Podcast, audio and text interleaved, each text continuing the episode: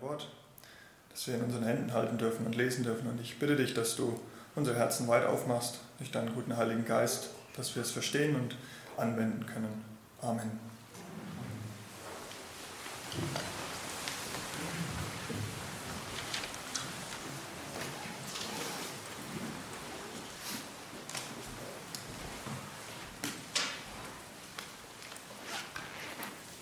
Ich folge dem Thomas.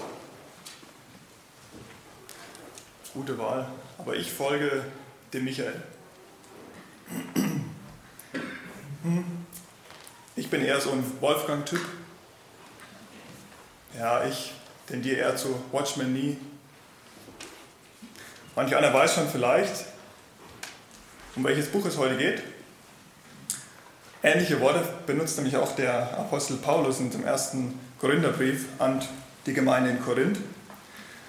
Und da warnt er vor Streitigkeiten, vor ja, Zerrissenheit, denn es drohte die Gemeinde dort ja, einzubrechen oder zu brechen, die Einheit.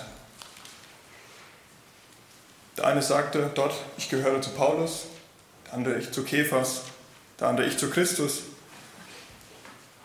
Und das Folgen der, von einzelnen Personen, das war damals in der, in der damaligen Zeit sehr ja, prominent oder angesagt in der griechischen Kultur. Korinth ist in Griechenland. Welchem weisen Mann folgst du? Das spielt da eine wichtige Rolle. Und diese Kultur, die erhielt auch Eingang in, in die Gemeinde, die Gemeinde Jesu. Wem folgst du? Kephas? Paulus? Wer ist weiser? Wieso folgst du dem? Der hat doch diese oder jene Ansicht.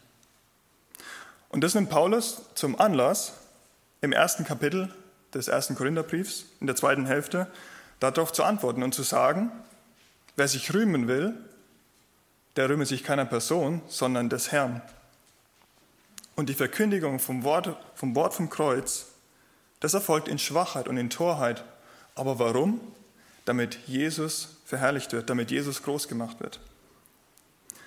Und diesen besagten Text in 1. Korinther 1 wollen wir jetzt gemeinsam lesen. Dürft gerne mit aufschlagen, 1. Korinther Kapitel 1, ab Vers 18. 1. Korinther Kapitel 1, die Verse 18 bis 31. Denn das Wort vom Kreuz ist eine Torheit denen, die verloren gehen. Uns aber, die wir gerettet werden, ist es eine Gotteskraft. Denn es steht geschrieben, ich will zunichte machen die Weisheit der Weisen und den Verstand der Verständigen will ich verwerfen. Wo ist der Weise? Wo der Schriftgelehrte? Wo der Wortgewaltige dieser Weltzeit? Hat nicht Gott die Weisheit dieser Welt zur Torheit gemacht? Denn weil die Welt durch ihre Weisheit Gott in seiner Weisheit nicht erkannte, gefiel es Gott, durch die Torheit der Verkündigung diejenigen zu retten, die glauben. Während nämlich die Juden ein Zeichen fordern und die Griechen Weisheit verlangen, verkündigen wir Christus den Gekreuzigten, den Juden ein Ärgernis, den Griechen eine Torheit. Denen aber, die berufen sind, sowohl Juden als auch Griechen, verkündigen wir Christus, Gottes Kraft und Weisheit. Vers 25. Denn das Törichte Gottes ist weiser als die Menschen und das Schwache Gottes ist stärker als die Menschen. Seht doch eure Berufung an, ihr Brüder. Das sind nicht viele Weise nach dem Fleisch, nicht viele Mächtige, nicht viele Vornehme, sondern das Törichte der Welt hat Gott erwählt, um die Weisen zu Schanden zu machen. Und das Schwache der Welt hat Gott erwählt, um das Starke zu Schanden zu machen. Und das Unedle der Welt und das Verachtete hat Gott erwählt, um das und das, was nichts ist, damit er zunichte mache, was etwas ist, damit sich vor ihm kein Fleisch rühme. Durch ihn aber seid ihr in Christus Jesus, der uns von Gott gemacht worden ist zur Weisheit, zur Gerechtigkeit, zur Heiligung und zur Erlösung, damit es geschehe, wie geschrieben steht, wer sich rühmen will, der rühme sich des Herrn. In diesem Text, da geht es viel oder werden oft die Wörter benutzt, Weisheit, Kraft, Schwachheit, Gott. Und der Hauptaspekt, der hier diskutiert wird, ist das Wort vom Kreuz. Und den Text könnte man in so in drei Teile einteilen. Das Wort vom Kreuz, Torheit für die Welt. Auf der anderen Seite Gottes Weisheit und Kraft für den Glaubenden. Und dritter Teil, warum so anders? Warum ist es eigentlich so anders? Anders als die weltliche Ansicht oder Weisheit. Im Vers 18 wird direkt das Wort vom Kreuz erwähnt. Denn das Wort vom Kreuz ist eine Torheit denen, die verloren gehen. Uns aber, die wir gerettet werden, ist es eine Gotteskraft. Und aus dem Kontext zeigt sich, dass das Wort vom Kreuz das Evangelium ist. Paulus sagt in den Versen davor, dass er nur da war, um das Evangelium zu, zu verkünden und nichts anderes. Das tat er eben nicht mit Redeweisheit, mit überredenden Worten, um das Kreuz des Christus nicht zu entkräften. Und dann kommt er in den Vers 18 rein, denn das Wort vom Kreuz, denn das Evangelium ist eine Torheit und eine Gotteskraft. Und genau diesen Vers 18 unterteilt Paulus in, unterteilt in zwei Kategorien von Menschen, auch wie die, die restlichen Verse in diesem Kapitel.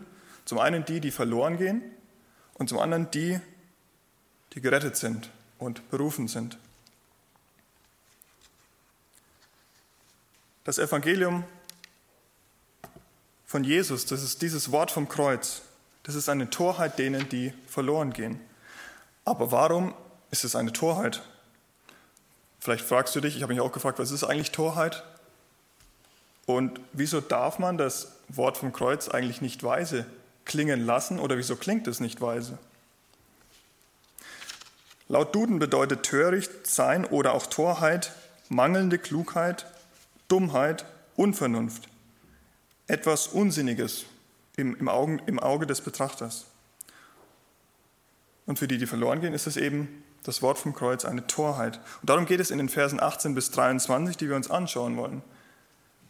Aber wieso ist es dumm und unvernünftig? Vielleicht hört der eine oder andere hier zu oder daheim, der ebenso denkt. Und in Vers 19 geht Paulus direkt darauf ein. Und er zitiert einen Vers aus dem Alten Testament, Jesaja 29, Vers 14. In Vers 19 hier im Text schreibt er: Ich will zunichte machen die Weisheit der Weisen und den Verstand der Verständigen will ich verwerfen. Im direkten Zusammenhang in diesem Text in Jesaja, da spricht Gott einen Weheruf über Israel, über Jerusalem aus. Und er prangert an, dass sie verkehrt sind im Herzen, dass sie nur ein Lippenbekenntnis hätten, aber kein Herzensbekenntnis. In dem Vers davor in Jesaja schreibt er, weil sich dieses Volk mit seinem Mund mir naht und mich mit seinen Lippen ehrt, während es doch sein Herz fern von mir hält und ihre Furcht vor mir nur angelerntes Menschengebot ist. Sie dachten, sie könnten Gott gefallen und ihm nahe sein, indem sie bestimmte Angewohnheiten hatten und auch Regeln befolgt hatten. Und sie hatten, so steht es hier, keine echte Furcht vor dem Schöpfer. Und deswegen sagt auch der äh, Jesaja, im Vers 16 dann, Kapitel 29, Vers 16, soll denn der Ton, äh, der Töpfer dem Ton gleichgeachtet werden oder das Werk von seinem Meister sagen, er hat mich nicht gemacht? Die Israeliten, die hier angesprochen werden, die missbrauchten den Erlösungsweg, den Gott für sie bereitet hatte, nämlich den Glauben an ihn. Durch Glauben würden sie gerecht werden.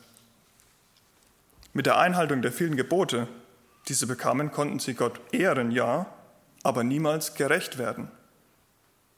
Der Glaube an Gott im Herzen war das, war das was sie gerecht machte. Und ihr kennt sicherlich die, den, die, äh, das Kapitel Hebräer 11, da spricht, spricht Gott von den, von den äh, Glaubenden, von dem Glaube der Menschen im Alten Testament, dass sie durch Glaube gerettet wurden. Und hier versuchten sie durch das Einhalten der Gebote zu Gott zu kommen, aber vergaßen dabei ihr Herz. Und deshalb, im Text bei uns, deshalb hat Gott die Weisheit der Weisen und den Verstand der Verständigen verworfen. Dieses Denken oder diese Lebensausrichtung, die wird nicht zu Gott führen. Es reicht nicht, wenn dein äußeres Verhalten richtig ist. Dein Herz muss richtig vor Gott sein. Und die vermeintliche Weisheit oder ja, das Verstand bezogen auf, auf das Alte Testament oder die Gebote, das bringt dir gar nichts mehr. Das ist genau das, was Jesus ja oft bei den Pharisäern und Schriftgelehrten angeprangert hat. Ihr tut so, als wärt ihr weise und verständig, aber Gott hat diese Weisheit schon verworfen. Euer Herz muss aufrichtig sein und es darf kein angelerntes Menschengebot sein. Denkst du vielleicht so, wie ein Schriftgelehrter damals oder die Israeliten teilweise damals? Und das kann man übrigens auch als Gläubiger, als Christ. Ich kenne die religiösen Regeln. Ich weiß, wie man sich zu verhalten hat. Das bringt mich doch Gott näher. Nein, bringt es leider nicht. Gott möchte dein Herz und nicht weniger. Und deswegen schreibt auch Paulus dann in den Versen 20 und 21 oder wendet es auf die Zeit der Korinther auch an und sagt, wo ist der Weise, wo der Schriftgelehrte, wo der Wortgewaltige dieser Weltzeit? Hat nicht Gott die Weisheit dieser Welt zur Torheit gemacht? Denn weil die Welt durch ihre Weisheit Gott in seiner Weisheit nicht erkannte, gefiel es Gott, durch die Torheit der Verkündigung diejenigen zu retten, die glauben. Auch in der Weltzeit damals bei den Korinthern. Es gibt Schriftgelehrte. Und die kannten sogar das Alte Testament, die damalige Bibel, sehr gut, zum größten Teil auch auswendig. Wenn jemand doch weise in Gottes Augen ist, dann müsste es doch diese sein. Und es gibt wortgewaltige, starke Prediger, überzeugende Redner. So wie sie reden und erzählen, dann müssen sie doch auch vor Gott stark und prominent sein, oder? Nein, deswegen nicht. Gott hat die Weisheit nach dem weltlichen Standard zur Torheit gemacht. Und vielleicht hätten manche Korinther jetzt auf die Fragen in Vers 20 antworten wollen, ja, Apollos ist doch ein Weiser, Kephas ist doch ein Wortgewaltiger, du Paulus, du bist doch ein Schriftgelehrter. Die Fragen in Vers 20 sind natürlich rhetorisch. Es gibt keinen Weisen in der Welt. Es gibt keinen ja, keiner, der von sich aus zu Gott kommen kann und ihn finden kann. Gott wollte, dass die Menschen an ihn glauben und dadurch die Gebote einhalten. Aber viele Israeliten versuchten es andersrum. Sie versuchten, die Gebote einzuhalten durch ihren angelernten Gehorsam. Und das hat dazu geführt, dass es eben angelernt war, nicht echt, unecht, oberflächlich. Und vor allem die weisen Führer, die Schriftgelehrten und Pharisäer, die gingen dem Volk auch in diesem Sinne voran. Die Hauptfrage in dem ersten Teil, Vers 18 bis 21, warum ist das Wort oder was ist das Wort vom Kreuz und warum ist es denen, die verloren gehen, eine Torheit? Und das wird in Vers 22 und 23 zusammengefasst und ähm, beantwortet. Da steht, während nämlich die Juden ein Zeichen fordern und die Griechen Weisheit verlangen, verkündigen wir Christus, den Gekreuzigten, den Juden ein Ärgernis, den Griechen eine Torheit. Vers 22, die Juden fordern ein Zeichen, die Griechen verlangen Weisheit. Um Gott zu erkennen und um an Jesus zu glauben, da fordern die Juden, die hier genannt sind, zeig es mir, beweis es mir. Beweis es mir hier, dass ich es erleben kann, dass ich sehen kann. Und so auch in, in Matthäus 12, Vers 38, die bekannten Verse, da, ähm, da fordern die Juden ein Zeichen, die Schriftgelehrten. Kurz zuvor hatte, hatte Jesus einen stummen Dämon ausgetrieben aus einer Person. Und das war damals ein eindeutiges Zeichen, dass er der Messias ist. Weil es gab zwar auch äh, Menschen, die Dämonen austreiben konnten, aber die konnten keinen stummen Dämon austreiben. Das war ein, ein eindeutiger Hinweis auf den Messias. Und was sagen die Pharisäer? er ist von Satan besessen. Das ist nicht der Messias. Und in Vers 12, äh, Kapitel 12, Vers 38 in Matthäus schreibt er dann, oder sagen sie, da antworteten etliche der Schriftgelehrten und Pharisäer und sprachen, Meister, wir wollen von dir ein Zeichen sehen. Sie wollten tatsächlich nochmal ein Zeichen gesehen. Ist ja nicht so, dass sie schon sehr viele erlebt hatten zuvor als Bestätigung, dass Jesus wirklich der ist, der er sagt, dass er ist. Jesus antwortet ihm, er aber erwiderte und sprach zu ihnen, ein böses und ehebrecherisches, ehebrecherisches Geschlecht begehrt ein Zeichen, aber es wird ihm kein Zeichen gegeben werden, als nur das Zeichen des Propheten Jona. Denn gleich wie Jona drei Tage und drei Nächte im Bauch des Riesenfisches war, so wird auch der Sohn des Menschen drei Tage und drei Nächte im Schoß der Erde sein.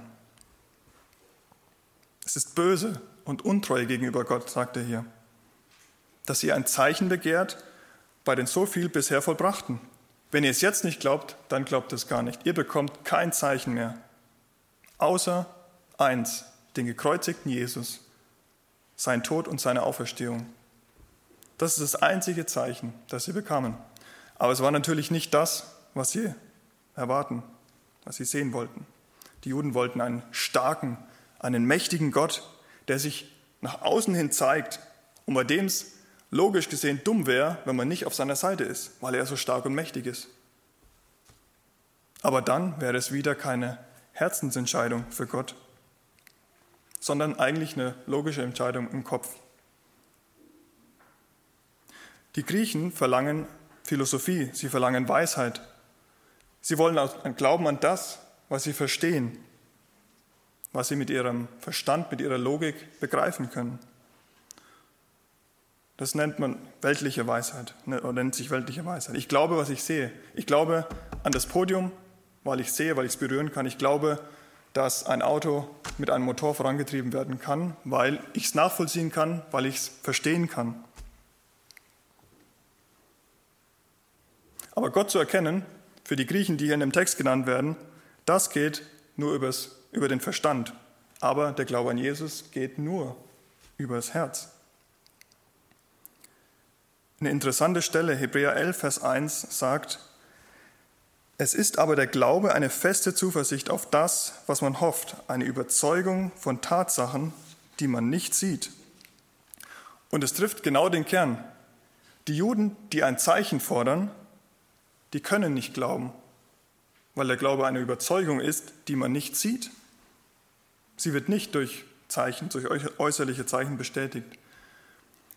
Die Griechen, die Weisheit verlangen, die konnten, können nicht glauben, weil der Glaube auf Hoffnung und auf nicht Sichtbarem basiert. Dinge, die ich logisch mit meinem Menschenverstand nicht erfassen kann.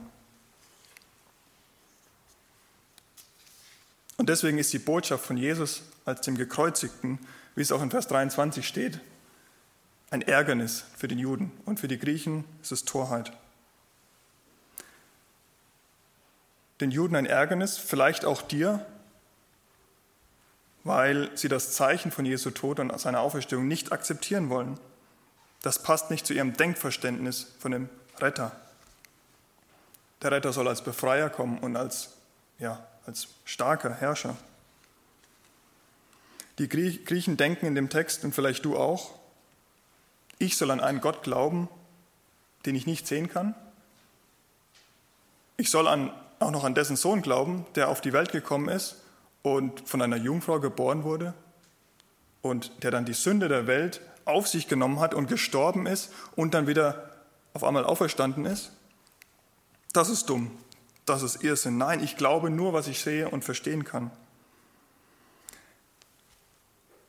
Heute wird, denke ich, größten Teil unserer Welt das vertreten, dass der Glaube an Jesus Christus eigentlich Dummheit ist, Torheit.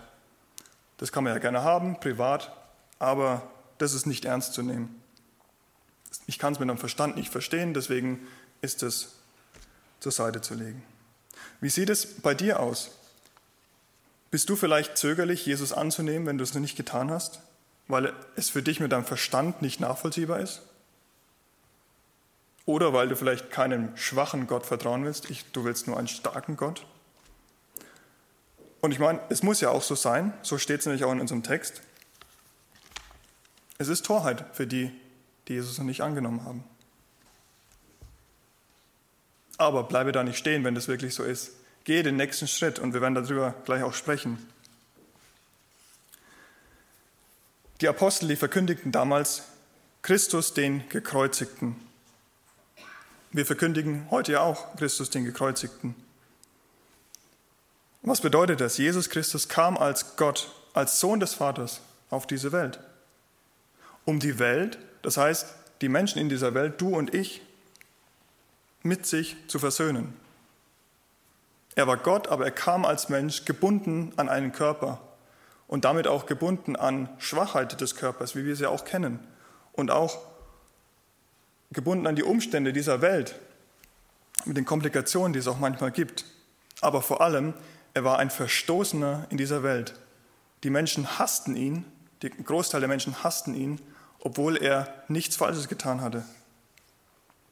Es ging sogar so weit, dass sie ihn anspuckten, ihn ja, ähm, schlugen und ihn zum Tode verurteilten und es dann auch durchgeführt haben. Und er hat es zugelassen. Aber warum? Oder er hat nicht, nichts dagegen getan. War er dumm oder war er lebensmüde? Nein, er wusste, das ist der Weg, den ich gehen muss, damit der Holger, die Marianne, der Felix, du und ich zu ihm kommen können, dass wir wieder in eine Beziehung mit ihm treten können. Und er starb als perfekter Mensch, damit die Strafe der Schuld, des Egoismus, des Neids, des Hasses, aber vor allem meine Ablehnung Gott gegenüber, dass er dafür bezahlt hat. Nimmst du es an? Hast du es schon angenommen? Sei kein Jude bezogen auf diesen Text, der eine andere Vorstellung von der Rettung hat. Sei aber auch kein Grieche, wieder bezogen auf diesen Text, der nur glaubt, was er sehen und spüren kann. Jesus hält dir dieses Geschenk noch entgegen. Wenn du es noch nicht angenommen hast, dann tu das.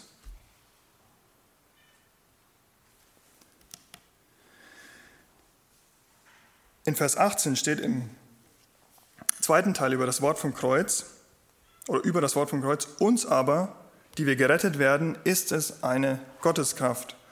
Und in Vers 24 wird dieser, diese Aussage nochmal wiederholt und auch ergänzt, denen aber, die berufen sind, sowohl Juden als auch Griechen, verkündigen wir Christus, Gottes Kraft und Gottes Weisheit. Wir haben gehört, für die, die verloren gehen, predigen sie Christus, den Gekreuzigten. Für die aber, die berufen sind, die errettet sind, predigen sie Christus als Gottes Kraft und Gottes Weisheit. Diejenigen, die glauben, dass Jesus für ihre Sünde, für ihre Ablehnung Gott gegenüber gestorben ist, für sie ist Christus die Kraft und die Weisheit Gottes. Was ist die Kraft Gottes? Jesus hat den Tod besiegt, ist von den Toten auferstanden. Er lebt und ist nicht mehr tot. Das war Gottes Kraft, die ihn zum Leben erweckt hat. Und diese Kraft besitzt er jetzt immer noch. Und Jesus ist Gottes Weisheit. In Kolosser 2, Vers 3 wünscht sich Paulus, da steht es nämlich, wird es erklärt, wünscht sich Paulus für die gläubigen Kolosser, dass sie zur Erkenntnis des Geheimnisses Gottes des Vaters und des Christus, in welchem alle Schätze der Weisheit und Erkenntnis verborgen sind, kommen. Jesus ist allmächtig und allwissend. Wem es an Weisheit mangelt, der bitte ihn. Den Vers kennen wir. Und die Furcht des Herrn ist der Anfang aller Weisheit. Und hier geht es natürlich um die göttliche Weisheit, nicht die intellektuelle Weisheit. Wie lebe ich, dass es Gott gefällt? Der Vers 24 sagt ja, wir verkünden Gottes Kraft und Weisheit. Christus ist für uns, die wir glauben, natürlich der Gekreuzigte. Aber jetzt ist er, wenn man so will, noch mehr. Er ist Gottes Kraft und Weisheit. Wir bekommen in Fülle, was die Juden und Griechen fordern. Gottes Kraft wird uns geoffenbart oder wird in uns geoffenbart durch die Erlösung und durch einen göttlichen Lebenswandel, den wir eigentlich von uns also überhaupt nicht führen können. Wir können jetzt Dinge tun, die Gott gefallen. Und wir haben eine treibende Kraft in unserem Leben, den Heiligen Geist, mit dem wir auch dieses tun können. Und Gottes Weisheit wird in uns offenbar, indem wir seinen Willen in unserem Leben erkennen können wir können wissen, was der allmächtige Gott für uns in unserem Leben vorhat. Und wir können sein Wort, die Bibel, auch verstehen. Dass es nicht nur Worte sind, die wir lesen. Wie ist es bei dir? Sind für dich Gottes Kraft und Weisheit tatsächlich Realität? Machst du davon Gebrauch? Oder bist du, ich nenne es mal, ein alter Bundchrist, der zwar glaubt und gläubig ist, aber trotzdem noch versucht, mit eigener Kraft Gott zu gefallen, an irgendwelchen Geboten festzuklammern, um sie zu erfüllen. Ist die treibende Kraft in deinem Leben wirklich der Heilige Geist? Oder bist du es selbst? Oder ist es vielleicht ein Apollos oder ein Kephas? In Vers 25 verdeutlicht Paulus den großen Unterschied, diese große Ungleichheit zwischen Gott und dem Menschen mit einem Vergleich. In Vers 25 steht, denn das Törichte Gottes ist weiser als die Menschen und das Schwache Gottes ist stärker als die Menschen. Es ist kein Kopf an Kopfrennen, bei dem Jesus so gerade so als Sieger hervorkommt. Es ist eine andere Liga. Natürlich gibt es keine Schwachheit und keine Torheit bei Gott. Wie viel größer ist doch Gott als unser Denken? Und wir denken, also wir lesen es jetzt hier und jeder oder die meisten würden vielleicht sagen, ja klar, stimmt es. Aber wie oft wissen wir es besser oder meinen es besser zu wissen als Gott? Wie viel besser ist es doch, Jesus zu folgen, als der eigenen Weisheit?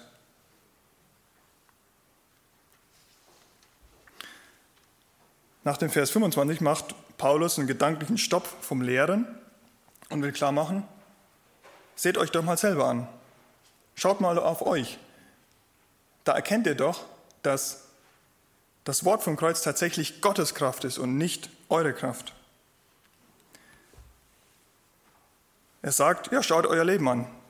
Seht doch eure Berufung an. Wer wart ihr, als ihr zum Glauben kamt? Ihr wart nicht in mächtiger Stellung, Ihr wart nicht einflussreich, ihr wart nicht, wart nicht weise nach dem Weltdenken, ihr wart nicht von königlichem Haus oder ähnliches. Aber Gott hat euch trotzdem berufen, seinem Evangelium zu glauben und ihm nachzufolgen und dass er durch euch wirken kann. Er schreibt hier, es gibt nicht viele Weise, Mächtige und Vornehme. Das bedeutet natürlich, es gibt natürlich, man kann reich sein und vornehm, äh, und einflussreich sein und trotzdem gläubig sein, natürlich. Aber die meisten waren und sind nach weltlichem Standard beurteilt unbedeutend, schwach, töricht, unedel, vielleicht sogar verachtet. Und bei den Korinthern, dann da war es so. Die meisten, die waren eben aus dieser normalen, aus der einfachen Schicht, nicht aus der intellektuellen Schicht. Die haben natürlich hochgeschaut zu den Intellektuellen. Eine interessante Sache, die Paulus in Vers 27 und 28 benutzt, oder er sagt, das Törichte der Welt, das Schwache, das Unedle, das Verachtete der Welt. Und da geht es nicht unbedingt um die Stellung oder den Beruf eines Menschen, sondern generell um das Prinzip, Gott benutzt das Unbedeutende, sei es eine Lebenssituation oder eine Person, und er benutzt das Schwache wiederum eine, ein Mensch oder eine Situation im Leben.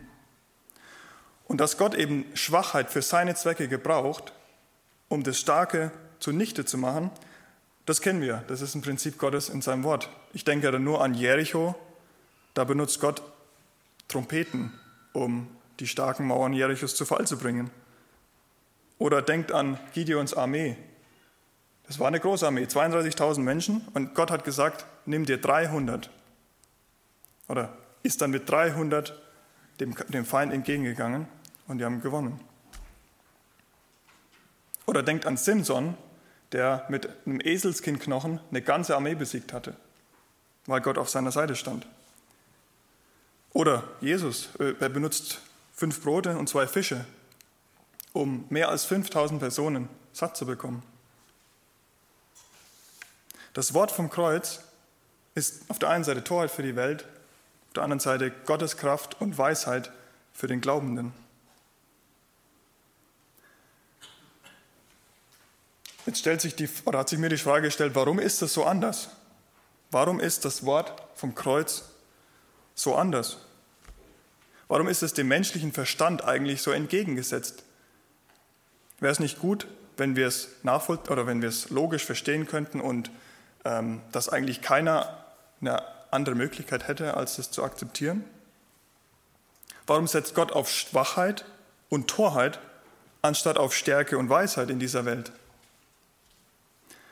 Was ich interessant fand, in den Versen 18 bis, bis 28, oder die bisher angeschauten Verse, da tut der Mensch oder wird nichts beschrieben, was der Mensch tut, was gut ist. Das einzig aktive Verb ist, der glaubt in Vers 21, der Mensch, der glaubt. Und das ist, denke ich, auch die Kernaussage dieser Versen oder was Gott uns da deutlich machen möchte. Gott ist alles und wir sind nichts. Gott ist weise, verständig, kraftvoll. Wir, wir meinen, wir sind diese Dinge sogar manchmal. Und das sagt auch Paulus auch in diese Situation, in, die Gemeinde in Korinth, auch bei uns rein, zu sagen, was guckt ihr auf Leute, was, was hängt ihr euch an Menschen, was verlasst ihr euch auf andere Menschen?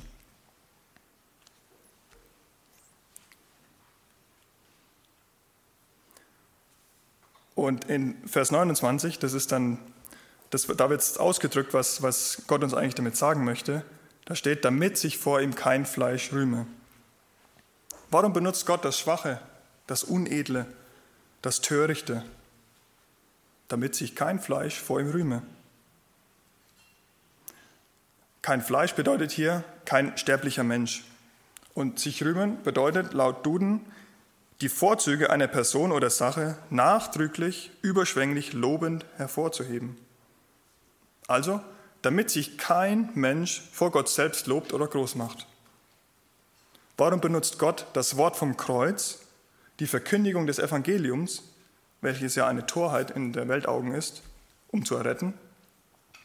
Damit niemand sagen kann, ich bin errettet, weil ich so weise bin, weil ich so klug bin, weil ich viel getan habe damit sich niemand vor Gott rühme, damit sich niemand selbst lobt. Wenn jetzt zum Beispiel Gott den Weg erwählt hätte, ihr müsst bei mir Punkte sammeln. Und bevor ihr sterbt, müsst ihr einen gewissen Stand erreichen und dann dürft ihr bei mir im Himmel sein.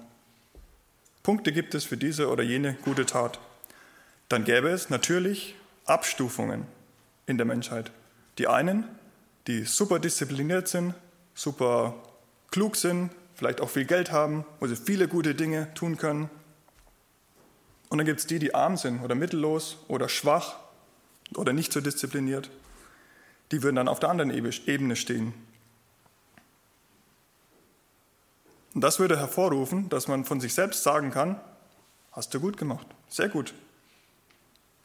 Oder wie es der Pharisäer im Tempel gesagt hat, Danke Gott, dass ich nicht so bin wie der da drüben. Das würde gar nicht zum Ziel, Ziel führen, weil Gott hasst Egoismus, Selbstverliebtheit. Und deshalb hat er den Weg der Einfachheit der Verkündigung des Evangeliums verwendet, aus, ausgesucht. Den Weg über die Schwachheit dieser Welt. Denk mal daran, wenn, ihr, wenn du ungläubig bist und Du hörst das Evangelium von jemandem oder liest es in der Bibel. Der Heilige Geist überführt dich ohne dein Zutun. Du musst nur dein Ja dazu geben, dieses Geschenk annehmen. Und du bist errettet. Wo gibt es da eine Möglichkeit, sich selbst zu rühmen? Da kann man sich nicht aufplustern und sagen, ja gut, schau doch, dass, wie ich errettet bin. Ist doch kein Wunder, seht mich doch an, wie klug ich bin. Also die ganzen Verse davor drücken aus, Gott ist groß, ich bin klein. Gott ist alles und ich als Mensch bin gar nichts. Und erinnert euch an die Ausgangssituation in der Gemeinde in Korinth. Es gab Uneinigkeit in der Gemeinde. Die Geschwister dort, die folgten verschiedenen Brüdern und eiferten ihnen nach. Ich folge Apollos, Kephas und so weiter. Und Jesus will uns durch diesen Text bis hierhin sagen, Quatsch, ein Apollos ist nichts im Vergleich zu Jesus. Ein Kephas ist nichts im Vergleich zu Jesus. Und auch ein Paulus ist nichts im Vergleich. Auch können die sich in keinster Weise rühmen vor Gott, was sie zu sagen haben oder was sie gesagt haben oder was sie getan haben. Und genauso könnte man hier, wie ich es anfangs getan habe, die Namen von Personen einsetzen, die ich oder die du vielleicht nachfolgst oder nacheiferst, mehr als du solltest. Es kann kein Mensch sich rühmen vor Gott. Warum eifere ich ihnen nach und stehe in der Gefahr, dadurch vom Herrn wegzukommen? Ist es nicht viel sinnvoller, dem Gott des Universums zu folgen? dem zu folgen, der an der Spitze von allem steht. Das heißt natürlich nicht, versteht mich nicht falsch, dass man, dass man Leute, Menschen nicht zum Vorbild nehmen kann für gewisse Lebensbereiche. Aber nacheifern, Nachfolger zu werden, nein. Wir sollen Jesu Nachfolger werden. Ich habe mich gefragt und ich frage euch auch, wie sieht es in deinem Leben aus? Bist du ein Selbstrühmer? Denkst du vielleicht, ich kann ganz schön viel aus mir selbst raus oder ich habe es schon getan? Und es ist meistens, sagt man das ja nicht so öffentlich oder schreibt sich es auf, sondern es ist meistens in den Herzen drin, dass man sowas denkt. Oder ich kann Gott echt gut dienen, weil ich so intelligent bin, weil ich so einen gut bezahlten Job habe. Da kann ich wirklich was reißen. Lass dir durch diesen Text sagen, zum einen, wenn du ungläubig bist oder wenn du gläubig bist, das, was du getan hast, das, was du tun kannst, das hat vor Gott Du kannst nichts vor Gott tun, für Gott tun, aus dir selbst heraus. Und wenn du ungläubig bist, dann lass dir von diesem Text sagen, du kannst in deiner Schwachheit zu Gott kommen. Aber komme auch in deiner Schwachheit, denn du hast keine Stärke vor Gott. Nimm das Geschenk Gottes an. Niemand soll sich und kann sich vor Gott rühmen, Vers 29.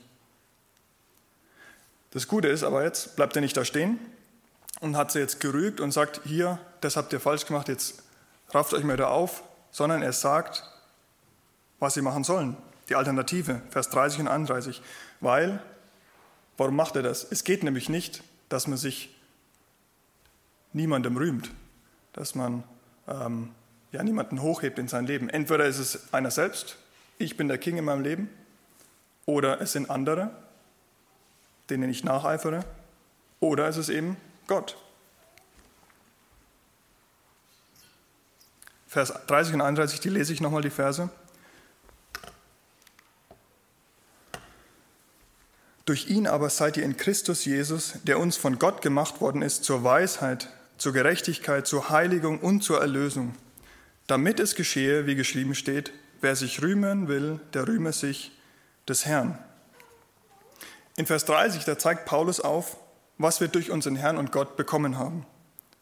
Und in Vers 31 steht, wieso haben wir überhaupt den Grund oder den Grund, um uns Gott zu rühmen. Und das sich rühmen, das haben wir jetzt bereits gehört, das bedeutet, die Vorzüge einer Person oder Sache nachdrücklich, überschwänglich, lobend hervorzuheben. Warum ist das einzig sinnvolle und richtige Loben einer Person bezogen auf Gott? Warum kommt hier nur Gott in Frage? Und das beantwortet er in Vers 30. Er zählt fünf Dinge auf, der Paulus, die Grund sind, um Gott und nur Gott zu loben. Das erste, durch Gott sind wir in Christus Jesus. Gott, der Vater, hat seinen Sohn Christus in die Welt gesandt, um die Welt wieder mit Gott zu versöhnen um eine Beziehung wiederherzustellen, wie sie einst im Garten Eden war. Jesus war seinem Vater gehorsam und dieser perfekte Weg, der ermöglicht es jeder Person, durch ihren Glauben, durch den Glauben an diese Erlösungstat zu Jesus zu kommen und diese Beziehung wiederherzustellen. Und das ist nur möglich, weil wir in seinem Sohn Jesus Christus sind. Und durch den Glauben, den hoffentlich die allermeisten hier haben, sind wir in Christus Jesus und dadurch in direkter Verbindung mit Gott dem Vater. Das ist doch ein super Grund, um zu sagen, ich lobe dich, Gott. Danke, ich erhebe dich. Ich rühme mich dir. Und unter diesem Punkt zählt Paulus vier weitere Dinge auf. Christus, wir sind in Christus, der uns von Gott gemacht worden ist zur Weisheit, zur Gerechtigkeit, zur Heiligung und zur Erlösung. Durch Gott ist Jesus uns zur Weisheit gemacht. Das haben wir bereits schon in Vers 24 gelesen. Christus ist Gottes Weisheit. Und weil Christus in uns ist, dürfen wir an dieser Weisheit auch teilhaben, an den Geheimnissen Gottes. Welcher Segen ist uns schon bereits jetzt zuteil geworden durch Jesus Christus. Und das können wir wissen und wir können dem Herrn dienen und sogar Opfer bringen ihm, die er annimmt, die ihm wohlgefällig sind. Und wir können wissen, dass er mit uns nur Gutes im Sinn hat und vieles weitere. Danke Gott.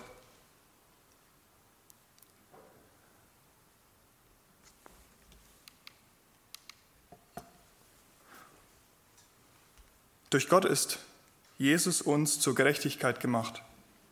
Ein guter Vers, der das beschreibt, ist 2. Korinther 5, Vers 21. Da steht, denn er, Gott, hat den, der von keiner Sünde wusste, also Jesus, für uns zur Sünde gemacht, auf dass wir in ihm die Gerechtigkeit würden, die vor Gott gilt. Das drückt es sehr gut aus. Wir sind in Jesus, der gerecht vor dem Vater ist. Er hat für unsere Sünde bezahlt.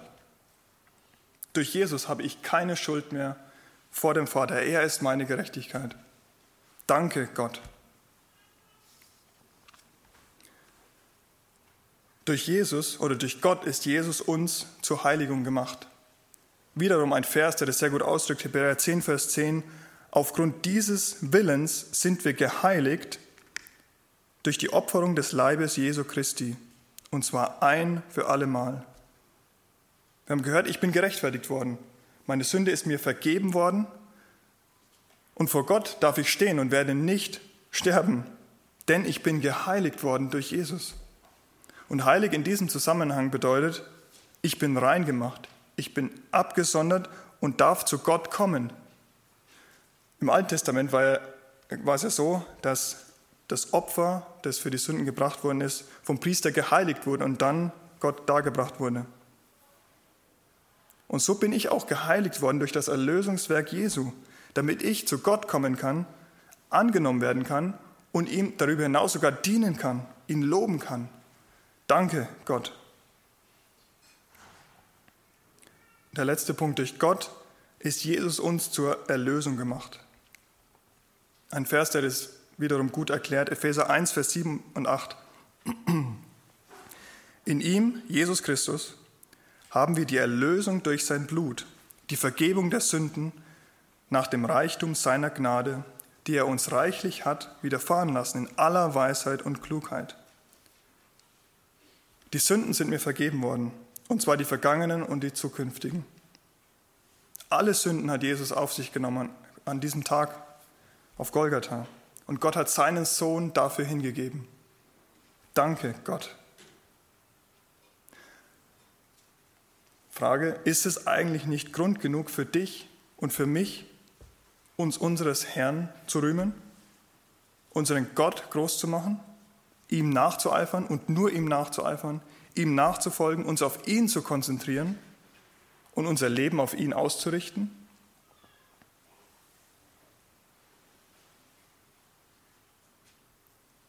Vers 31 drückt es natürlich aus. Damit es geschehe, wie geschrieben steht, wer sich rühmen will, der rühme sich des Herrn. Erkenne, wo du stehst und wo Gott steht. Erkenne, was du kannst und was das vor Gott gilt. Und dann rühme dich des Herrn. Und deshalb ist das Kreuz, das Wort vom Kreuz so anders. Deshalb ist es töricht in den Augen der Welt. Deshalb ist es Gottes Kraft und Weisheit für die Glaubenden und nicht meine Kraft und nicht meine Weisheit. Damit niemand nur auf die Idee kommt, sich selbst zu rühmen, sich selbst zu erheben, sondern dass einzig und allein Gott erhoben und hochgehoben wird. Nur er hat es verdient und nur er, nur ihm gebührt die Ehre. Und damit möchte ich auch schließen. Das Wort vom Kreuz. Auf der einen Seite die Torheit für die Welt, aber Gottes Kraft und Weisheit für den Glaubenden, damit ich mich nicht selbst, sondern Gott groß mache. Amen. Wenn wir so eine kurze Zeit haben, um uns über den, das Gehörte Gedanken zu machen, vor Gott zu bringen. Und ich werde dann mit dem Gebet abschließen. Herr Jesus, danke, dass du durch den Paulus die Korinther ermahnt hast, sich wieder auf das Wesentliche auszurichten. So möchte ich dich auch bitten, für uns, für jeden Einzelnen, uns auf dich wieder auszurichten. dass du der Mittelpunkt im Leben unseres Lebens bist, dass wir nicht uns selbst rühmen oder irgendjemandem anderen, sondern dass du allein der, der König in unserem Leben bist, Herr. Und auch für diejenigen, die diesen Schritt zu dir hin noch nicht getan haben, Herr, bitte ich, dass du auch da wirkst und nachwirkst, Herr, dass ja, sie dieses Geschenk auch annehmen dürfen und ja, die beste Entscheidung in ihrem Leben auch treffen können, Herr. Danke für dein Wort und dass du auch deinen Heiligen Geist in unser Herz geschenkt hast, dass, damit wir das verstehen und auch anwenden können, Herr. Amen.